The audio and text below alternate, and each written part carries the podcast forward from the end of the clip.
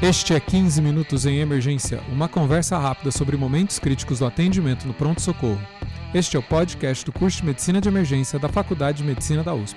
Conheça mais no link www.emergenciausp.com.br curso www.emergenciausp.com.br curso Este é o episódio 121. Está aqui comigo, Dr. Diego Adão. Ele é cirurgião do aparelho digestivo, coordenador acadêmico do pronto-socorro cirúrgico, preceptor da residência de cirurgia geral e supervisor da residência de medicina de emergência da Escola Paulista de Medicina da Unifesp. Tudo bem, doutor Diego? Fala, Júlio. Tudo bem? Fala o pessoal aí que tá ouvindo a gente. Prazer imenso estar aqui, cara. Ouvi, acho que o episódio número um de vocês, lá quando lançou, junto com o curso. Sensacional, que legal. Bacana demais, parabéns. Ah, é uma honra ter você aqui. A honra é totalmente minha, totalmente minha. E eu sou o Júlio Marchini. Diego, a gente vai falar de um assunto que é uma coisa muito importante. Vocês viram o título aí? Litígio no pronto-socorro. Condutas que os emergencistas, os médicos que atuam em pronto-socorro, em departamento de emergência, algumas coisas que as pessoas podem fazer colocam eles sobre mais risco de litígio, mais riscos de processos jurídicos. Mais importante do que isso é uma medicina de má qualidade. Né? Né? A gente não está prestando um bom atendimento e a gente vê isso acontecendo reiteradamente. Sim. O que, que você me fala disso? Se você quiser ilustrar com alguns exemplos. Ah, Júlio, acho que o assunto é extremamente relevante. Acho que o primeiro ponto que eu chamaria a atenção, acho que é aquele efeito que a gente tem quando é jovem, quando está acabando de se formar, começa a residência, que é o que comigo não vai acontecer, né? Eu faço tudo certinho, meu prontuário é bem preenchido, eu me formei numa boa escola, pelo menos eu tive boas influências. Eu procuro cuidar bem dos pacientes, então isso acontece com os outros, não acontece comigo. Acho que esse é o primeiro ponto de maior fragilidade, né, cara? Porque cedo ou tarde a gente atende muito paciente, né, Júlio? Quem trabalha em emergência, vamos, vamos pensar um pronto-socorro de volume médio, vai ter contato com 20, 30 pacientes por dia tranquilamente pacientes inéditos que chegam no plantão, paciente que você recebe já com vieses de, outro, de outros colegas, de outros serviços, e pacientes que a gente vai passar para outros colegas e o nosso nome vai ficar nele, né? Então acho que cedo ou tarde algum tipo de litígio chega na gente. Começa com ouvidoria, né? Uma reclamação, um desentendimento com a família, e eventualmente chega aquele terror, né? Que é aquela cartinha na sua casa pedindo para você comparecer porque tem dados sigilosos, né? Quem, quem já recebeu isso sabe o quanto é, é desgostoso, né? Sim, não, e 20, 30 casos você está colocando assim, um, casos talvez mais complexos, né? E, porque às vezes em atendimento de fichas mais simples, isso aí pode ah, chegar a 50, sim. 60 fichas. E aí... Exato, acho que se você sair da sala de emergência, né? Se for para a porta mesmo, nossa, esse número escalona absurdamente, né? Acho que o primeiro ponto seria esse. Então, todos aqueles cuidados que a gente escuta falar na faculdade, eles não são piegas, cara. Não, não são demagogos. Ah, vale aquela, aquela máxima de que o prontuário bem preenchido é a única defesa do médico, e é. E é. A gente que trabalha com, com, com segurança, com erro, né? Eu respondo muito ouvidoria no meu serviço e você também tem contato com muito documento desse nos nossos trabalhos fora da universidade. A gente sabe, a única fé pública, o único documento que, que te dá segurança, que protege o médico e o paciente também é o prontuário. E com o passar do tempo a gente percebe, né? Acho que tem uma fase que o, que o prontuário ele é inflacionado, eu acho que é a fase do interno, né? Que ele tem, tem muito ruído, né? Você não sabe muito bem o que perguntar, você meio que aprendeu hum. na semiologia algumas coisas. Não tem um foco ainda, né? Então você Exato, não tem um foco, né? Tem, tem, muito ruído, também não te protege de nada, né? Porque são informações meio que paralelas tal. Eu acho que chega uma hora, eu imagino que na residência ali, no começo da nossa vida de formado, que ele amadurece, né? Que acho que é são os melhores prontuários são dali. Que você faz o, o que precisa, na quantidade que precisa, com a, com a ênfase que precisa. E aí eu acho que vai passando o tempo, a gente vai dando uma relaxada, né? Eu não acho que acontece com todos, mas eu acho que alguns acontece. Sem dúvida, sem dúvida. A pessoa acha que fica confiante, nunca aconteceu nada. É, acho que em maior ou menor grau, exato. E aí vai caindo quantitativamente e qualitativamente, né? A informação, né? Mas acho que tem gente que sai da faculdade escrevendo uns prontuários bem ralé, né? É, é gaussiano, né? Ou próximo a uma normalidade. Acho que vai ter gente que nunca vai fazer prontuário bom, tem gente que vai sempre fazer prontuários impecáveis, E acho que vai ter um meio termo ali que vai dar uma oscilada. E querendo ou não, acho que também isso oscila com o dia, né? Tem dia que você tá cansado, cara. Você, eu, pelo menos, eu falo, tem dia nosso lá que a gente, na, na, quarta cirurgia, cara, a descrição da quarta cirurgia não tem a mesma qualidade da descrição da primeira. A não ser que a gente trabalhe com máscaras, né? Descrições pré-preenchidas. Quando é na mão, hoje é muito menos, né? Mas quando era na mão, cara, vai cair na qualidade. O primeiro caso, você não atende com a mesma qualidade do último caso.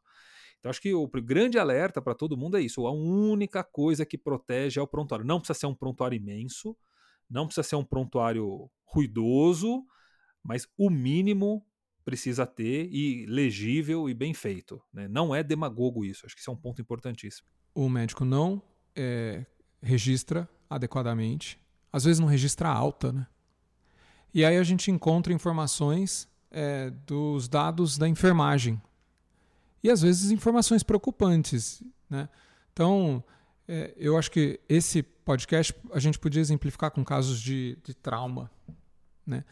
É, e às vezes a gente vê casos que chegam para atendimento de departamento de emergência com mecanismos de, de trauma, com energias é, consideráveis e que estão ficando no pronto-socorro duas, três horas. Exato. Eu acho que o, o, trauma em si, Júlio, eu acho que ele tem algumas peculiaridades. A emergência como um todo tem peculiaridades. Mas acho que o primeiro ponto do trauma e do paciente da emergência de uma forma geral é que, de uma forma global, não é esperado que aquela pessoa fosse morrer, né? Ela não tá com câncer em geral, ela ela tava na rua andando e tocando sua vida e de repente ela é atropelada, cai, um final de semana cai de algum lugar, toma um tiro. Então já, já chega uma grande expectativa do paciente, quando, quando é possível ter, e da família, de que aquela pessoa não deve morrer, né? Ninguém está esperando é, que ela morra. Geralmente é uma pessoa jovem sem comorbidade, né? Exato, exato. É, eles costumam chegar num pronto-socorro lotado. Geralmente vai para o SUS, né? E com pessoas jovens atendendo geralmente sem formação técnica adequada, não são emergencistas, não são cirurgiões, é alguém que está pegando um plantão, está tá se esforçando lá, que tem algum curso básico, uma TLS, uma CLS, está na sua curva de aprendizado. Às vezes dá sorte de cair num serviço mais robusto, tudo. E aí, se, se, se, se a pessoa que está atendendo não faz o, a cartilha mesmo, vamos citar aqui o ATLS, eu sou contra o ATLS, fica para um outro episódio, mas para quem está começando o ATLS é excelente. É um nivelador por baixo, né? Exato, exato. É, e você acaba querendo dar uma alta mais precoce para rodar leito, para liberar da sala, e você se baseia em dados de exame físico e de história que tem baixa acurácia diagnóstica, né? E você ignora alguma outra informação que, que aumentaria a chance de ter uma lesão. Então, por exemplo, você tem uma queda de moto a 60, 70 km por hora, acima de um corte que a gente considera alta energia cinética. Só isso basta para você ou fazer uma tomografia de corpo inteiro ou deixar em observação por algumas horas. Algumas horas eu digo 5, 6 horas, né? Só que aí a pessoa atende e vê que o paciente está normotenso, normocárdico, eupineico, nada no exame físico chama atenção. Só que o mecanismo de trauma faz com que a probabilidade pré-teste de lesão, né, a prevalência de lesão seja alta. Quando você tem uma probabilidade pré-teste alta, você não pode ter um, um, um, teste diagnóstico, como anamnese exame físico, com baixo valor preditivo positivo ou baixo valor preditivo negativo, né, com uma acurácia baixa, porque a chance de você ter falsos negativos é imensa. E, e, e se você libera mais cedo, então, dá problema. Então a gente está muito acostumado a ver o quê? Casos e que viram litígios quando um paciente tem um mecanismo de trauma importante, ele dá entrada com uma ou outra alteração discreta, ou é uma leve taquicardia, ou sequer isso, é só o mecanismo de trauma quem o atende documenta uma normalidade de sinais vitais, só que aí libera precoce. Esse paciente vai para casa, passam-se algumas horas, ele tem um, um evento, né? Passa mal, desmaia, sincopa, fica sonolento. Às vezes tem um abdômen inocente, né? É, muitas vezes, muitas vezes. É curioso, né? A... O exame físico não ajuda aí, né? Não ajuda. E, e, e tá na essência da palavra, né? A palavra abdômen vem do verbo abdere, do latim, que significa esconder. Então, é, o abdômen, desde os hipocráticos, passando por Galeno tal, é considerado a parte do, do, do, do exame físico que esconde sinais e sintomas, porque de fato esconde, né? Passa despercebido mesmo, é falso muito, muita taxa de falso negativo. Aí esse paciente passa mal em casa, a família ou o próprio paciente no desespero chama um SAMU ou acaba levando para outro hospital e aí ele chega num estado que já está num choque crítico, numa infecção refratária, né? Essa parece ser uma história recorrente, né? Recorrente. Ele tem um primeiro atendimento, tem uma alta super precoce e aí volta morto, né? Exato. Ou, ou, morre nas próximas horas, né? Geralmente ou morre nas próximas horas. Alguém opera rápido e aí encontra uma lesão de baço que não viu, encontra uma infecção que não foi documentada, um evento, um TEP que ninguém percebeu. Vários casos, né, de alta pós-cirúrgicas que voltam com TEP, volta passando mal, com dor, e depois Bom, são N casos. E aí acaba que a família processa, né? O paciente processa, às vezes a, a própria equipe acaba abrindo algum tipo de, de ouvidoria ou de código, comitê de ética. Às vezes o próprio Ministério Público até. Né? O próprio Ministério. E aí o que acontece? Vai, vai se olhar retrospectivamente o que aconteceu. E aí, se naquele primeiro atendimento não tem documentação, não tem como defender o primeiro profissional, né? Fica tudo sem possibilidade de argumentar nada. E, e, aí isso vai acabar virando opinião de juiz, vai, opinião, acabando opinião de perito, que vai carecer de dados para documentar. Se está bem documentado, mas a alta foi precoce, incorre no problema de um, vamos dizer, entre aspas, de uma negligência, né? Não se valorizou o mecanismo de trauma, não se valorizou uma taquicardia, não se valorizou uma queixa de dor. Qualquer coisa que alguém possa assim, nossa, mas era só uma taquicardia. Não, mas era, esse é o problema, né? Ou, ou o paciente está confuso mas ele está alcoolizado.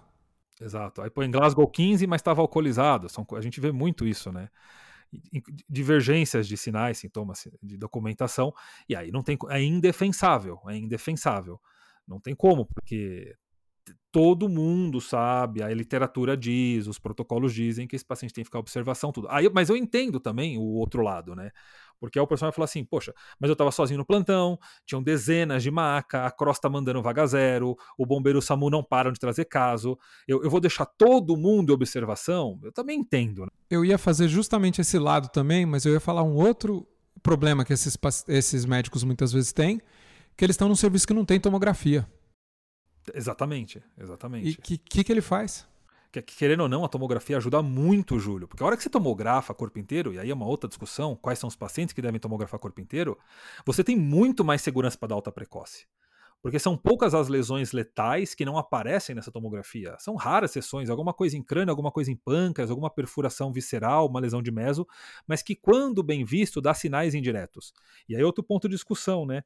Que é quando, às vezes, o colega até pede o exame de imagem, faz, só que aí ele só olha o laudo do radiologista. E geralmente é um radiologista que está com vários casos para laudar, num plantão de madrugada, que também deixa passar coisa. E aí, em quem recai né, a, a responsabilidade? Em quem só lê o laudo. Que às vezes é um radiologista também que está no começo de carreira, né? Exatamente. Exatamente. Então a gente entende que o sistema é muito cruel nesse aspecto. Mas aí, mas aí quando a gente vai ver os casos, né, Júlio, a gente resgata, conversa com os familiares, às vezes com os próprios pacientes, porque nem sempre é morte, né? Às vezes é lesão corporal, uma amputação traumática, uma perda de função, uma dor crônica, e a gente chama esses pacientes, uma oitiva, para conversar, para tentar entender o que está acontecendo. Como eu respondo o ouvidoria, eu faço muito isso. Quase todos trazem um substrato comum que vai além da documentação do prontuário, da alta precoce, que é a má relação médico-paciente, que é outro tema que recorre piegas, a gente acha que é, que é demagogia, que mas não é. Porque a gente também não está falando que você tem que ser um samaritano, né? Que tem que abraçar, beijar todo mundo, lavar o pé de todo mundo. Não é isso. Mas é o mínimo de civilidade, né? O mínimo de, de uma explicação que não seja, tipo assim, não ter cadeira em consultório, é, atribuir culpa ao paciente né, e, e, não ter um bom contato com família, jogar tudo de qualquer forma, talvez esse seja um ponto-chave que, embora não passe pela assistência diretamente, né, a gente não está falando do, dos cuidados em saúde propriamente dito, mas deixa a família mais propícia a achar que ali tem problema, a, a querer ser reativa contra aquele profissional de saúde achando que ele não deu o seu melhor, que ele pode estar de má, má fé, etc. É, eu acho que se a gente tivesse combinado um script não tinha saído melhor, porque eu acho que a gente tocou, acho que nos três pontos principais, né? Que é a documentação, Sim. o conhecimento e formação, que a pessoa tem que ter esse treinamento, uhum. né? Das possibilidades de coisas que ela pode atender no pronto-socorro e a relação médico-paciente.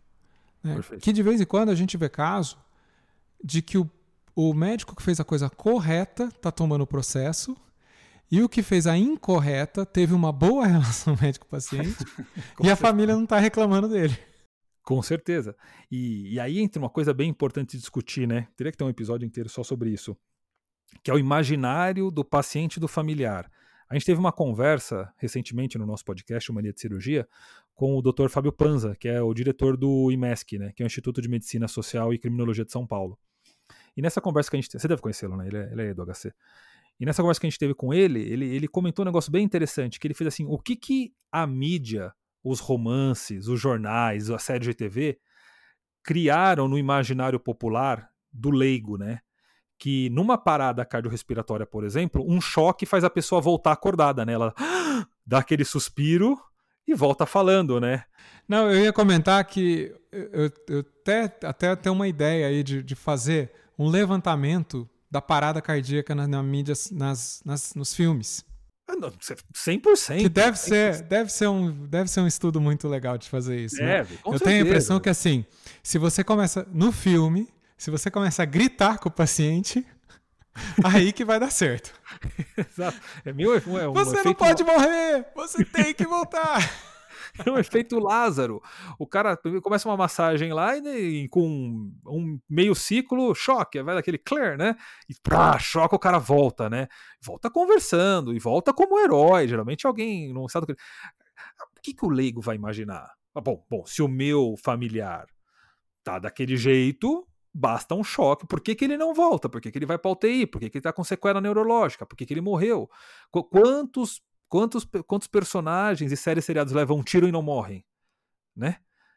E, e, e, o meu levou um e morreu. Então, além de tudo, a gente tem que lidar com, com um imaginário fantasioso que é, que, é, que é inconsistente com a realidade que a gente enfrenta no dia a dia, que as pessoas morrem, ficam sequeladas, por melhor, do, por melhor que sejam os, os esforços. Né? Então, além de tudo, a gente tem que explicar que não deu. Então, então agora, que você juntar tudo isso, o que a família vai achar? Que você foi insuficiente de alguma forma. Né? É, eu fico pensando, realmente não é ser um, ser um samaritano, ser, mas eu acho que se colocar no lugar do paciente. E talvez é um exercício difícil, se, talvez, se é a quinquagésima ficha que você está atendendo no plantão. É, ah, e, e, ter essa, essa, essa maneira de lidar com o paciente para conseguir atender ali. Ele, ele tá talvez esperando 4, 6, 8 horas, né? Se for é, é, fichas menos agudas. Mas mesmo que está ali na emergência, de fato, ele também está ali passando o pior dia da vida dele, né? Sim, sim. E eu acho que o exercício de empatia, Júlio, ele é semelhante a, ao, ao sentimento de amor, paixão. Eu acho que tem uma fase da nossa vida na medicina que a gente de fato sente uma empatia verdadeira, né? É quando você conseguiu realizar aquele sonho de ser médico, você quer ajudar, você está conseguindo salvar as primeiras vidas, você toca as primeiras paradas, opera os primeiros traumas. E, e, cara, você se conecta muito com aquele outro ser humano. Só que, cara, vamos ser sinceros, né? Isso desgasta ao longo do tempo, né? É muito difícil, são poucas as pessoas que sustentam é, esse estado genuíno de empatia por muito tempo, a maioria desgasta e você se torna uma pessoa profissional que tem uma empatia quase intencional, né? Você se comporta da melhor forma que deveria se comportar. E isso é o profissionalismo. Ser profissional é você se comportar da forma que o outro espera que se comporte, mesmo que às vezes, cara, você não esteja afim, você não, você não tem esse sentimento. O problema é quando a gente passa para outro lado da balança, né? E esgota, esgota o humanismo, esgota a empatia de alguma forma, e você começa a ficar reativo, você começa a achar que aquela ficha, aquele paciente é o culpado do atraso, da falta do sono, da falta do banho. Isso na residência conta. Quem foi o residente que em algum momento depois de agosto do R1 não entrou no estado de culpar a próxima ficha pela sua, pelo seu não janta, pelo seu não sono. Todo mundo passou por isso de alguma forma. E se não tiver um suporte social, uma rede de apoio, uma reflexão, uma terapia, sei lá, cada um recorre para o que tiver, você acaba ficando reativo, você acaba brigando com as pessoas, gerando mais documentação e acaba aumentando sua chance de erro. Afinal das contas, você erra mais. Né? E cai mais em litígio, responde mais processo. É um ciclo vicioso, né? Eu vou fazer um advogado do diabo aqui e falar que às vezes o que acontece será fazer a hipótese que talvez uhum. aconteça o contrário, que a gente é, começa a se desgastar e reduz a empatia. Também, e não, talvez acho, acho, é, concordo, concordo. E, e, e que talvez parte da solução do desgaste é voltar a aumentar a empatia. Não, concordo. Eu acho, acho que é multifatorial. Não sei, é ovo galinha, né? Não sei se é mais como é que é da Traquinas lá tem aquela brincadeirinha? Ela não sei quem é quem. E, e, eu digo, eu vou além, Julião. Eu acho que também tem uma outra variável no sistema que geralmente a gente não tende a relevar, porque é o lado mais frágil, que é o paciente. Cara, os pacientes e as familiares chegam também, cara, sem um pingo de empatia pelo profissional. Não tem mais um pingo de respeito pela pessoa que tá lá, cara.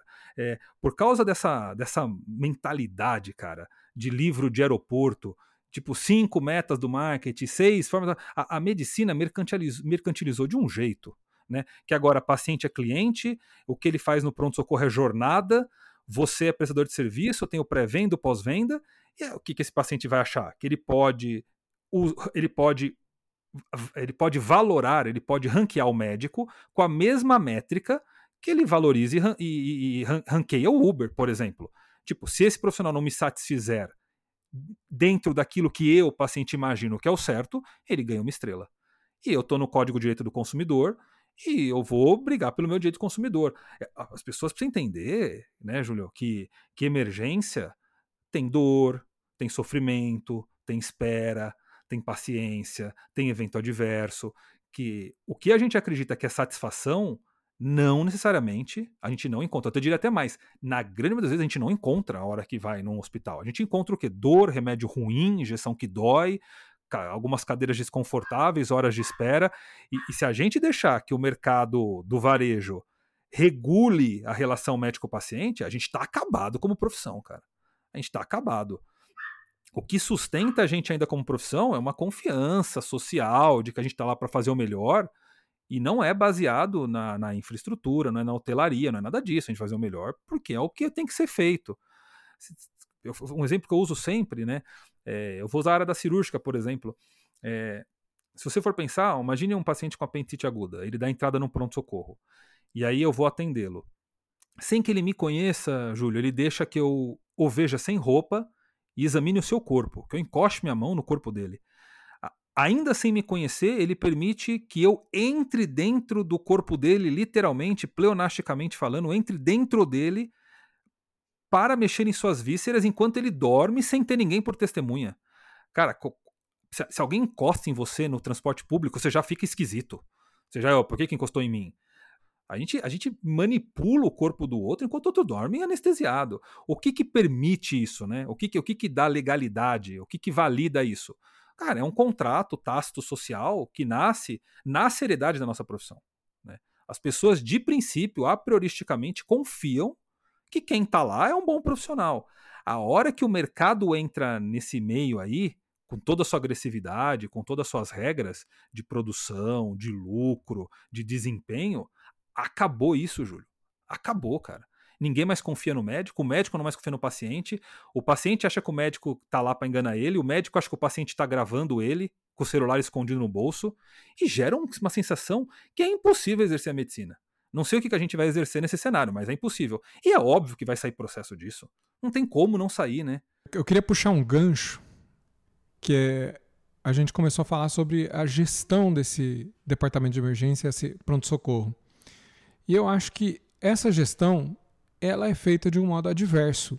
E talvez, né, com essa, né, com quem está ouvindo o podcast, está se especializando em medicina de emergência, quem se interessa nessa área, quando chegar em posições de liderança, possa melhorar esse tipo de coisa. Mas a gente vê é, uma, uma estrutura que é, é adversa para o médico e para o paciente. Sem dúvida. Não está ali propiciando as condições para que aconteçam os melhores desfechos. A começar de uma ficha de atendimento que às vezes tem uma linha. Exato, não tem espaço físico para você documentar, né?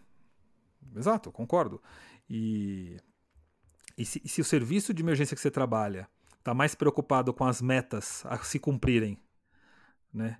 E eu conheço alguns serviços aqui em São Paulo, tem alguns colegas que trabalham, que, que existe delta T médio de atendimento de ficha. Por exemplo, 7 minutos. Você tem que cumprir uma meta de 7 minutos por ficha. Isso é um absurdo do ponto de vista lógico, né? Tem casos que demoram meia hora, tem casos que demoram dois minutos.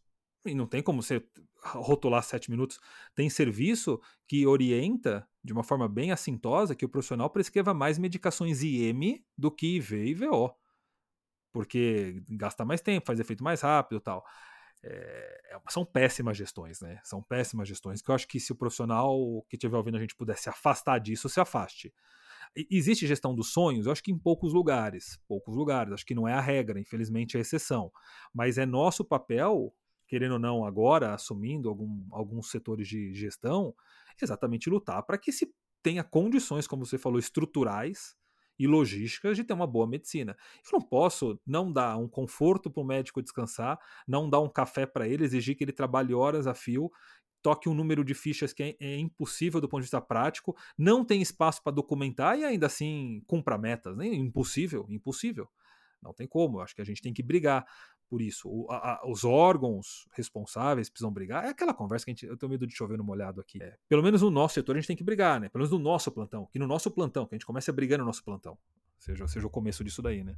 É, eu acho que algum, um, um dos pontos só que você levantou, que sobre medicação IM às vezes a limitante é até o, o meu recurso humano, a minha equipe é, multiprofissional, que se eu fazer uma prescrição EV, eu vou ter que pegar um acesso, eu vou ter um tempo que às vezes eu não consigo dis, é, dispor do meu técnico, do meu enfermeiro, é, e ao passo que se eu fizer IM eu consigo resolver muito mais rápido e, e, e até com menos gasto. Então, é quase é, tal, é talvez uma coisa cruel aí, mas acaba acontecendo por e a gente sabe, né? Os pronto-socorros são os lugares que sempre está faltando a relação aí enfermagem, técnico de enfermagem e paciente sempre deficitária. Né? Uma, coisa, eu vou falar um negócio aqui, o, o, o, a minha opinião não representa as instituições nas quais eu trabalho, tá? Só para ficar claro isso, colocar esse, esse decline aí. É, sabe o que me deixa louco, Júlio? Louco, louco, louco a, a, aquela lavagem cerebral que fizeram na gente na faculdade, de que é o médico que gasta o dinheiro e que quebra o serviço de saúde. Né? Eu, eu, eu, fui, eu tive essa, essa influência, né? Então o médico é um gastão, ele não faz uma medicina racional, ele pede muito exame, etc, etc, etc. Portanto, o sistema de saúde está quebrado porque eu, de alguma forma, em algum momento, errei como eu liderei os meus, meus, meus pedidos e tal. Júlio, vamos, vamos convenhamos. É, vamos, vamos, não vou dar, citar nomes, mas tem alguns hospitais aqui em São Paulo que quando você entra, você não, se você entrar vedado, você não sabe se você entrou no Shopping Cidade Jardim ou se você entrou no hospital. Né? O cheiro é de shopping, as lojas são de shopping, a quantidade de luz ligada naquele pé direito é um negócio absurdo. Jura por Deus que a tomografia que eu peço de corpo inteiro no trauma que gasta dinheiro? Não é possível, cara. Tem hospital, Júlio, que é chefe de cozinha que assina menu jura que a medicação e vê. Cara, medicina gasta dinheiro. Não tem como. Fazer boa assistência é caro. Fazer diagnóstico é caro. É óbvio que ninguém vai jogar exame fora. Ninguém está falando isso. Mas uma boa medicina, uma boa assistência, consome recursos. E, sinto muito, cara. Vá pegar recurso do petróleo, do agronegócio e Agora, não, não, não, não, não. É o médico. Vamos regular a quantidade de enfermagem, porque são elas que o número lá tá gastando. Não é assim, não dá para ser assim, né? Vai, isso vai, vai estourar na mão do médico, do enfermeiro do paciente, sem dúvida nenhuma, cara, essa conta. E ela não pode, porque ela não é só nossa, né? Essa conta não é para estourar, não é no meu contador que, que vai estourar isso daí. Não pode, a gente não pode aceitar isso também, esse tipo de mendicância, essa medicina de, de cínica, né? Que tudo é menos-valia, tudo eu sou o gastão. Acho que também tem um, tem um, tem um exagero desse lado aí. É, eu, eu acredito muito na prevenção, eu acredito muito, de verdade. Mas quando precisa intervir, tem que intervir, não tem como, né? Diego, você consegue fazer um fechamento aí, uma mensagem final? Consigo. Vou, tomar meu antidepressivo agora aqui, porque é, eu acho que assim, a, vou, vou, recapitular o que a gente comentou. É, litígio é questão de tempo. Não é se, é quando vai chegar em cada um de nós. Então nós temos que estar preparados para que, na, quando chegar, seja de uma forma fisiológica. Então, para a gente tentar ao máximo nos proteger e fazer uma boa assistência, procurar serviços de saúde que tenham boas gestões ou que tenham gestões em ascensão, que a gente possa participar delas. Procurar sempre deixar uma boa documentação, não precisa ser uma, uma anamnese de interno, a gente nem gosta de ler esse tipo de anamnese quando vai ler um litígio, mas não é para ser algo lacônico, de duas linhas, ilegível, só porque tem que fazer. Tentar documentar algo lógico, coerente, principalmente nas fases de alta, tudo. Ter uma boa relação médico-paciente. De novo, não queremos extremos. Você não tem que lavar os pés de ninguém, mas não pode nem olhar na cara e não explicar o que está acontecendo porque você está correndo. O mínimo de atenção tem que dar. E se nessa conversa a gente puder desmistificar algumas coisas que vão vir nesse paciente do imaginário dele, explicando como que funciona, como que são as coisas, eu acho que a probabilidade de acontecer algo diminui e quando acontece vai ser mais leve. E por fim, é o que você falou, acho que a nossa missão aqui é treinamento, né? As pessoas têm que ser treinadas do ponto de vista teórico, tem que estudar, não adianta, tem que fazer curso, tem que fazer o curso do Júlio lá de Medicina todo ano, cara. Quem trabalha na porta, todo ano tem que comprar o um livro novo. 500 edições, você vai ter as 500, não tem que fazer, cara, né? Tem que fazer o curso, tem que fazer o ACLS, tem que fazer o ATLS, tem que ler, tem que estudar, tem que fazer simulação, tem que treinar, tem que, tem que se investir, né? Tá no código de ética, o médico é responsável pela sua atualização, pelo seu crescimento. É, a gente tem que treinar, tem que se capacitar, que também, sem dúvida, diminui risco de erro. Não tenho dúvida que um médico bem capacitado, que não pode ser se formou, se achar que você sabe fazer tudo e nunca mais estudar, né, Júlio? Acho que não dá, né? Acho que tem que continuar sempre estudando, sempre se atualizando, ir atrás de recursos. E, e tem muita coisa gratuita boa, viu? É, tem muito podcast bom, tem muito material de internet bom, tem muito livros que são acesso aberto. Também não precisa ir para outro país fazer um curso caríssimo. Tem coisas muito acessíveis. E a gente está aí para ajudar. Se precisar da gente, a gente dá uma força, orienta, guia. Não é não? Excelente. Valeu. Muitíssimo obrigado. Foi um prazer. Conversa mais filosófica, né, Julio? O assunto podia, podia estar com vinho eu... aqui, né? Podia estar com vinho aqui. Mas acho que é um assunto fundamental né? e que eu acho que a gente tenta trazer o, a importância disso para todo mundo que está ouvindo e que o pessoal com, re, repartilhe isso também. Sim, espero que todo mundo entenda o que a gente quis dizer, né? Pondere, que a gente em nenhum momento a gente quis fazer opiniões fechadas e extremos. E mandem comentários aí, vai ser importante continuar essa discussão. Esse podcast é oferecimento do curso de Medicina de Emergência da USP, em parceria com a Escola de Educação Permanente do Hospital das Clínicas da Faculdade de Medicina da USP e a Manoli Educação. Se você gosta do nosso podcast, por favor, compartilhe nosso conteúdo nas redes sociais, isso é muito importante para que mais pessoas conheçam o nosso trabalho. Mande feedback para 15minutos.emergência.gmail.com e siga-nos nas redes sociais. Dr. Diego Adão está no Instagram em arroba diegoadão.epm D-I-E-G-O-A-D-A-O.epm e também em arroba cirurgiando underscore geral. E você pode ouvi-lo no seu podcast Mania de Cirurgia, disponível aí nos melhores agregadores de podcast. Eu, você me encontra no Instagram em arroba doutor.juliomarchini e o curso de emergência no Instagram em arroba emergênciausp. Muito obrigado e até a próxima.